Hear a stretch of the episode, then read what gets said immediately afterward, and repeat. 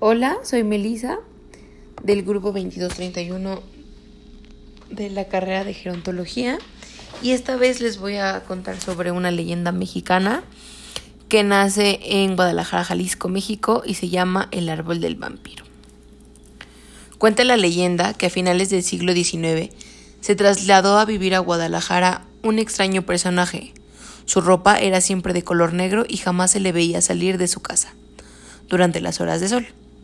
A la vez que el forastero se instalaba empezaron a descubrirse animales muertos, sin ninguna sola gota de sangre en sus cuerpos y dos pequeñas marcas en los cuellos. La población pensó que se debía a algún tipo de enfermedad epidémica y no dieron más importancia al suceso. A los pocos meses no fueron animales los que aparecieron exsanguinados, sino jóvenes de la ciudad. Además, de la carencia total de sangre en sus cuerpos tenían las mismas marcas en sus cuellos que, los que presentaban los animales. Las desapariciones de los jóvenes tenían siempre lugar por las noches y sumando esto las marcas a las marcas y la falta de sangre de sus cadáveres.